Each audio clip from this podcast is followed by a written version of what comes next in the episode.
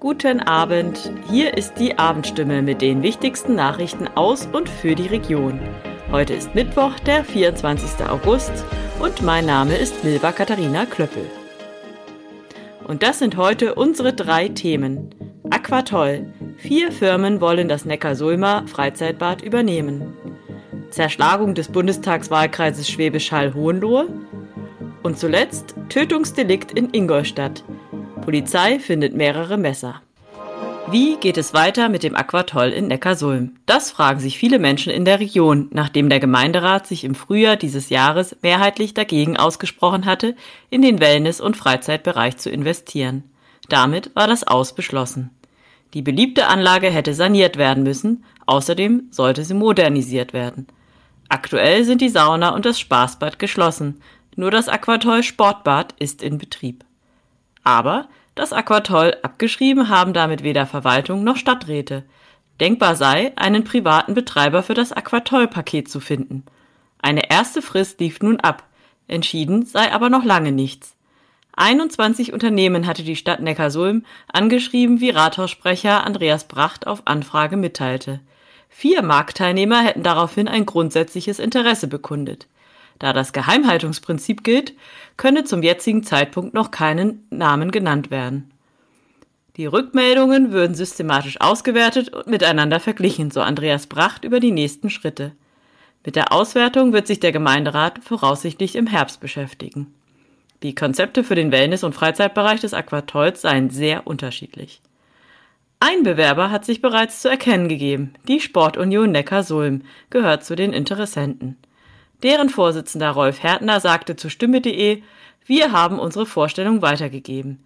Neben der Sauna würde der Verein, sofern er den Zuschlag erhält, gerne die Möglichkeit schaffen, dass Gäste Wassergymnastik oder Kurse in einem kleinen Bad belegen können.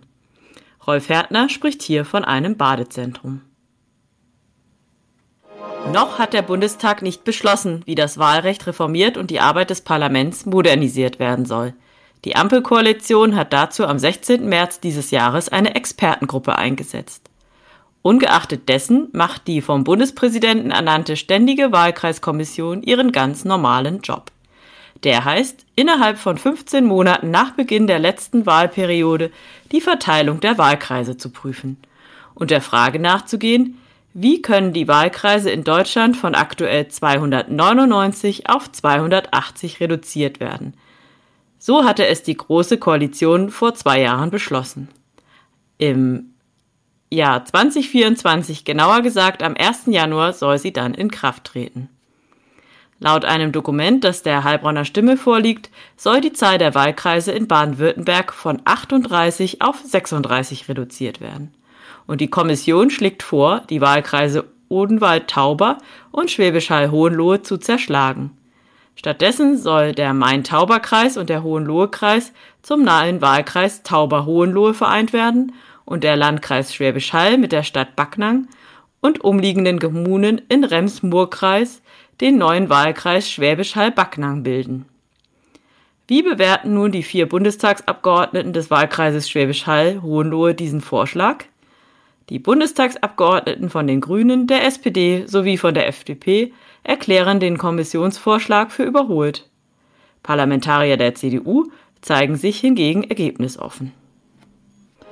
Nach dem gewaltsamen Tod einer jungen Frau in Ingolstadt hat die Polizei nach heutigen Angaben nahe dem Fundort der Leiche mehrere Messer sichergestellt. Die Suche nach der Tatwaffe fand bereits am Dienstag mit mehreren hundert Beamten statt.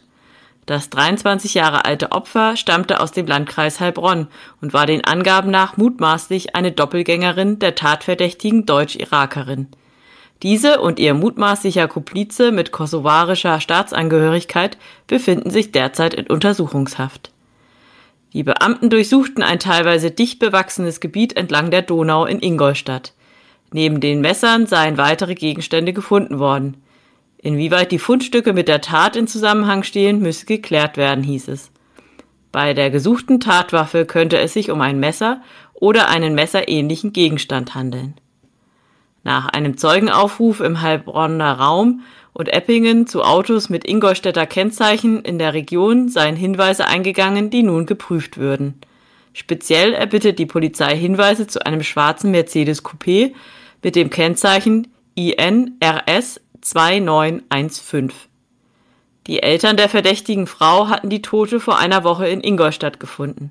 Weil die Leiche im Auto der Verdächtigen lag, waren sowohl die Eltern als auch die Ermittler zunächst davon ausgegangen, dass es sich bei der Toten um die Deutsch-Irakerin handelt, die nun in U-Haft sitzt. Obduktion und Ermittlungen ließen die Zweifel an der Identität der Toten aufkommen. Einen Tag nach dem Leichenfund wurde die Deutsch-Irakerin, die angeblich gestorben war, festgenommen. Kurze Zeit später wurde der ebenfalls 23 Jahre alte Kosovare in seiner Wohnung festgenommen. Ein DNA-Abgleich brachte die Gewissheit, dass es sich bei der Toten um eine 23-jährige Algerierin aus dem Landkreis Heilbronn, vermutlich Eppingen, handelt.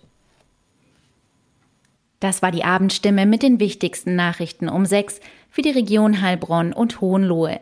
Immer von Montag bis Freitag um 18 Uhr auf stimme.de und überall, wo es Podcasts gibt.